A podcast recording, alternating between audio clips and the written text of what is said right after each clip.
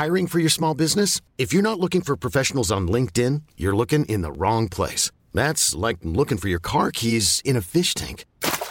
LinkedIn helps you hire professionals you can't find anywhere else, even those who aren't actively searching for a new job but might be open to the perfect role. In a given month, over 70% of LinkedIn users don't even visit other leading job sites. So start looking in the right place. With LinkedIn, you can hire professionals like a professional. Post your free job on linkedin.com slash achieve today. Esto es... Esto es... Entre libros y gambetas. Entre libros y gambetas. ¿Qué tal amigos? Bienvenidos a Entre Libros y Gambetas, este espacio de Penguin Random House para recordar las grandes hazañas de nuestros ídolos, no solo del deporte, también de la literatura. El día de hoy tenemos el gusto y el honor de tener a un gran aficionado al fútbol, ganador del Premio Bellas Artes de Cuentos San Luis Potosí 2012, del Premio Nacional de Cuento Agustín Yáñez 2015 y del Certamen Internacional de Literatura Sor Juana Inés de la Cruz 2017. Además, finalista del concurso del relato cosecha Ñ 2012 en España y seleccionado en el programa Al Ruedo, ocho narradores emergentes en la FIL Guadalajara 2018. Gabriel Rodríguez Licega. Hola, Gabriel. ¿Cómo estás? Pero sí, en efecto, más importante que todo eso, aficionado al fútbol. Aficionado. Sí, primero, primero aficionado al fútbol Sí, que todo lo te demás. agradezco que lo mencionaras primero.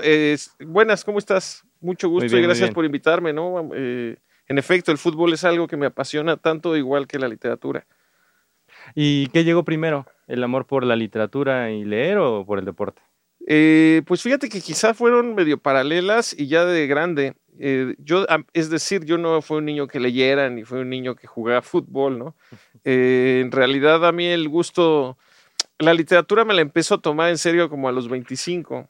El fútbol yo creo que como a los 20, es decir, que sí llegó primero, sí, acabo de llegar a la conclusión, Eh, el fútbol definitivamente llegó primero a mi vida. Yo me acuerdo que pues no había internet, ¿no? Entonces prácticamente si no veías el gol en la transmisión o si no lo pasaban o si no veías el resumen deportivo, la única forma de saber cómo había metido gol el Irapuato en el clásico del Bajío era con los amigos en el recreo, ¿no? Te, te contaban un poco cómo había sido el gol o no viste el de tal y pues no lo habías visto. Siempre había esta onda eh, muy emocionante de que, de, de que el gol te estaba dotado de esta cuestión única e irrepetible.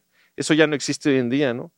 Eh, y sí creo que eso de alguna manera colaboraba a que estuvieras tan al tanto, ¿no?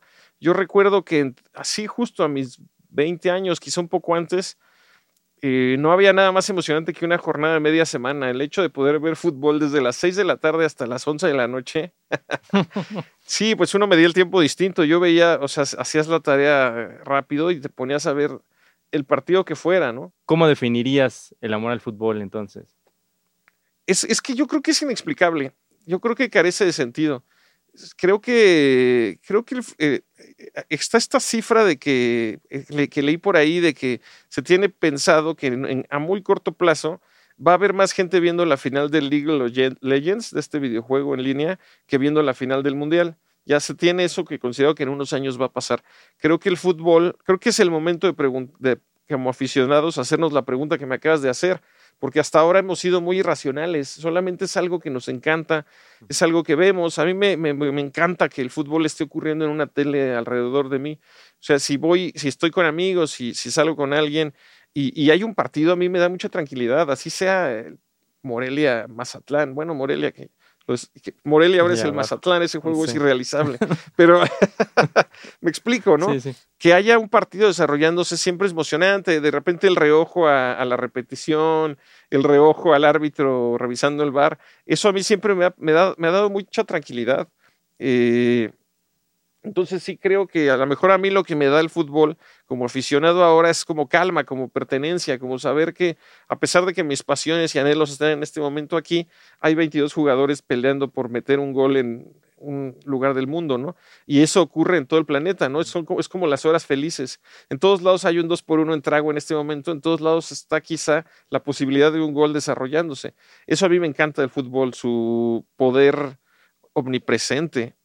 Eh, pero estoy improvisando porque, repito, creo que nos tenemos que replantear por qué nos gusta el fútbol, precisamente porque como aficionados del fútbol nos estamos volviendo quizá caducos, ¿no? Sí, el fútbol tiene que reinventarse. Desde, Sí. el- desde los aficionados, no desde el fútbol, porque cada que le añaden algo al fútbol le dan en la torre, lo del VAR es un tema aparte, ¿no? ¿Qué, qué pasa con el VAR? En Es fin. que nos saca de la ensoñación, ¿no? Nos saca de. Es muy raro estos, se- estos segundos entre que lo van a anular o no, y luego los árbitros lo hacen tan Y ya no sabes si festejar o no, y vuelves a festejar cuando sí lo corroboran Claro, o no, claro. ¿qué haces? A mí y nos está volviendo quizá ya más aficionados, más este, menos impulsivos, ¿no? Eh, a mí no me ha tocado un gol de VAR anulado en estadio, debe ser una sensación muy extraña. No me ha tocado los goles, afortunadamente los, ya casi no voy al estadio, en algún momento era mi plan de los sábados ir al azul. Eh, ahorita ya es raro que vaya, pero no me ha tocado. Y debe ser muy feo que te anulen un gol del. VAR y tú ahí con tu con tus gritos Tus ahogado, gritos. ¿no? Y el amor por la literatura, ¿tú ¿cómo lo definirías? ¿Esa ¿La tienes más fácil o...?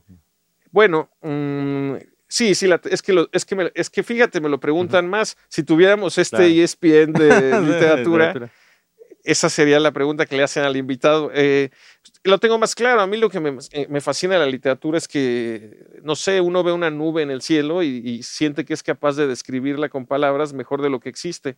En esto hay una estupidez y una vanidad, pero también hay mucho de maravilloso, ¿no? El hecho de que a partir de nuestra herramienta de trabajo, que es la palabra escrita, podamos describir el movimiento milimétrico, pero también majestuoso de una nube modificándose en el firmamento, pues es que más que eso, ¿no? Traducir el mundo en palabras es una bendición, es una misa mágica. Eh, que le haya yo dedicado tanto tiempo eso a mi vida me hace estar muy feliz con las decisiones que he tomado. Eh, entonces, pues es padre porque puedes estar un día eh, revisando un cuento o algo que escribiste mientras en la tele en mute está jugando el América y uno tiene la ilusión de que pierda, ¿no? Eh, el América puede arruinar la revisión de un texto literario, sobre todo si juega bien, me refiero a si juega bien. Eh, sí, creo que sí es eso, ¿no? Sí, repito, yo sí creo que, es que creo que todos tenemos como que nuestras pasiones y hay que irlas administrando. Entonces, en ese sentido, para mí es muy saludable el fútbol, me ayuda mucho a ponerle, eh, no exagero, hoy voy a acomodar, tengo un día laboral in- incluso pesado, pero lo tengo que acomodar para que a las nueve de la noche pueda ver al Tigres contra Chivas. Y si, si puedo, incluso hasta con amigos, ¿no? O sea, hay algo ahí de, de- de paréntesis en la vida que a mí me encantan y que el fútbol me sigue dando. Yo, por ejemplo, no lo encuentro en las series, en el cine naturalmente, pero creo que el cine sí es lo más productivo que puede ser en tu vida, ¿no? Ver cine. Oye, pues háblanos un poquito de tu novela, de la felicidad de los perros del terremoto. Bueno, La felicidad de los perros terremoto, en mi primera novela eh, eh, con Penguin Random House, lo cual me hace, es una novela que me hace exageradamente feliz. El hecho de figurar en, este sello es algo para lo que yo trabajé básicamente toda mi juventud. Entonces, eh, yo estoy muy contento de, de- que se me solidificara el anhelo. Y en efecto, la novela empieza, eh, la novela creo que ni convendría ya mencionar de qué va, pero sí tiene toda una parte inicial que es la historia de un retweet, de cómo un montón de personas, cada vez con más seguidores, van dándole retweet a algo que acaba modificando la vida de, un, de, dos protagonistas, ¿no? Les, les marca el destino que la novela exige. Entonces, en, este, en esta suma de retweets, en esta bola de nieve de retweets, participa un- una persona que es agente de futbolistas, que recluta futbolistas. Yo ahí lo que pensé es que quién tiene más acceso a, a ciertas capas de la sociedad que un futbolista. Y quien, además de un futbolista, abarca todavía más el mundo de. O sea, sí creo que, que un agente de fútbol, como el que yo trato de, narrar, sí tiene como. daba más crecimiento al tweet con el que principia la novela, ¿no? El tweet va creciendo, creciendo, creciendo, creciendo, creciendo. Y uno de estos puentes es, en efecto, un agente de fútbol que, pues, es un asco, es un ser humano grotesco y, y va al estadio, pero tiene que tomar un avión la mañana siguiente, entonces se entera, pero de forma muy superficial, que alguien lanzó una bengala y la bengala se le incrustó en el ojo a un niñito en la cancha y lo mató. Esto, esto yo lo vi, hay un video en YouTube, de- pasó me parece que en Perú, que hubo un fuego de artificio, se le incrustó en el cráneo a un aficionado y murió. El video es terrible, ¿no? Yo lo vi yo dije, aquí hay literatura, ¿no? Todo el tiempo estamos rastreando esto. El fútbol da mucho alimento literario. Eh, y no precisamente en la gloria, sino en estas cosas, ¿no? En, de pronto es, bueno, no, es terrible. Yo lo vi y me atrajo desde la literatura, pero es una cosa monstruosa, ¿no?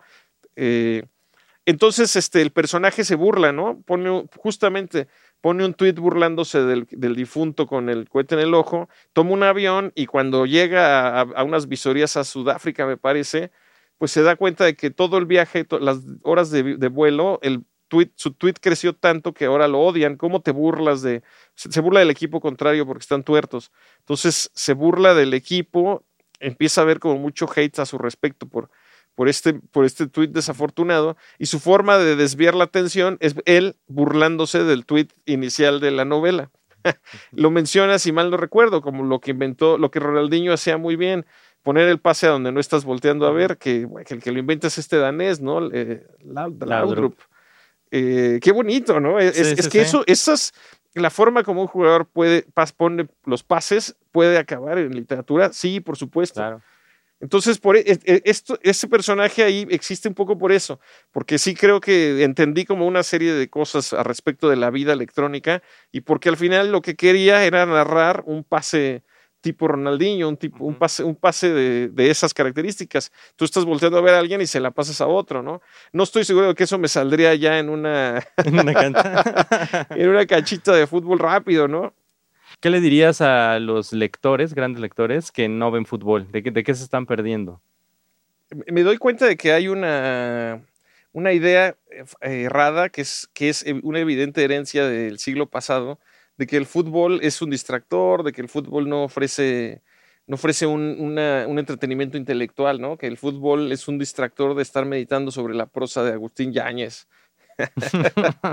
y yo creo que, repito, eso es una herencia tonta, caduca del siglo pasado. El fútbol es tan eh, puede llegar a ser tan intelectual, puede llegar a darnos tanto alimento narrativo, eh, literario, como, como ver todos los días al hombre que vende gelatinas en la esquina de tu casa, o como jugar videojuegos, como ver openings de caricaturas japonesas, o como leer literatura seria, o como leer literatura de muertos, como leer literatura de vivos. Yo creo que todo en esta vida, todo en esta vida es, eh, eh, es tiene que estar pasado por, por el asombro del, del espectador. Y en ese sentido, sí creo que sí se pierde. La gente que tacha tácitamente del a- al fútbol, pues sí se está perdiendo de, de emociones muy, muy padres, ¿no? El fútbol da cosas increíbles. Pero, por ejemplo, yo soy, yo estoy diciendo algo que no pregono, porque yo, por ejemplo, a la NFL la desprecio tácitamente. y veo que la gente trae sus jerseys y luego, luego pienso como, ay, estas personas. Eh, Pero bueno, es- estoy aquí haciendo humor, ¿no? Yo sí soy de la idea de que cada quien se puede apasionar con lo que quiera. Creo que nadie se pierde de nada si no ve un part, si no ve el Mazatlán de Morelia irrealizable. Pero sí creo que, sí creo que hay que ver las cosas, siempre tratar de entenderlas con, des- verlas desde, desde el asombro del espectador. Eso ayuda mucho. Todo, todo tiene, todo tiene narrativa, todo nos puede asombrar. Oye, pues muchas gracias por estar aquí con nosotros. Ojalá tengamos un buen mundial. Sí. Que México Híjole. dé la sorpresa. Yo me, me- sí me gustaría hacer mi, mi- justo porque para, para sentirme en E ESPN, ¿no? Para sentirme en un programa deportivo. Yo creo que México le gana, eh, nos gana Polonia, le ganamos a Argentina y luego le ganamos a, a Arabia y creo que Argentina es campeona del mundo. Le ganamos al campeón del mundo. Sí, sí, pues sí, y otra vez va a ser como el Pues el si no vamos a ser campeones, que le ganamos al campeón del mundo Sí, sería una y- buena y- alegría. Y, entonces eso nos va a dar la justificación que nos encanta recibir. Llenamos el, el slide del PowerPoint del fútbol mexicano. ¡Tling! el que sigue. Claro, Oye, ¿nos puedes dejar cinco libros firmados claro, para por regalar? supuesto. Sí, sí, sí. con- Nosotros vamos eh, a poner ahí la dinámica en los comentarios del video y ustedes ya participan para llevarse una copia firmada por el autor. Me encanta. Mil gracias, Gabriel. Muchas gracias. eh, veamos partidos de fútbol cada que sea posible. Esto fue Entre libros y gambetas. Entre libros y gambetas.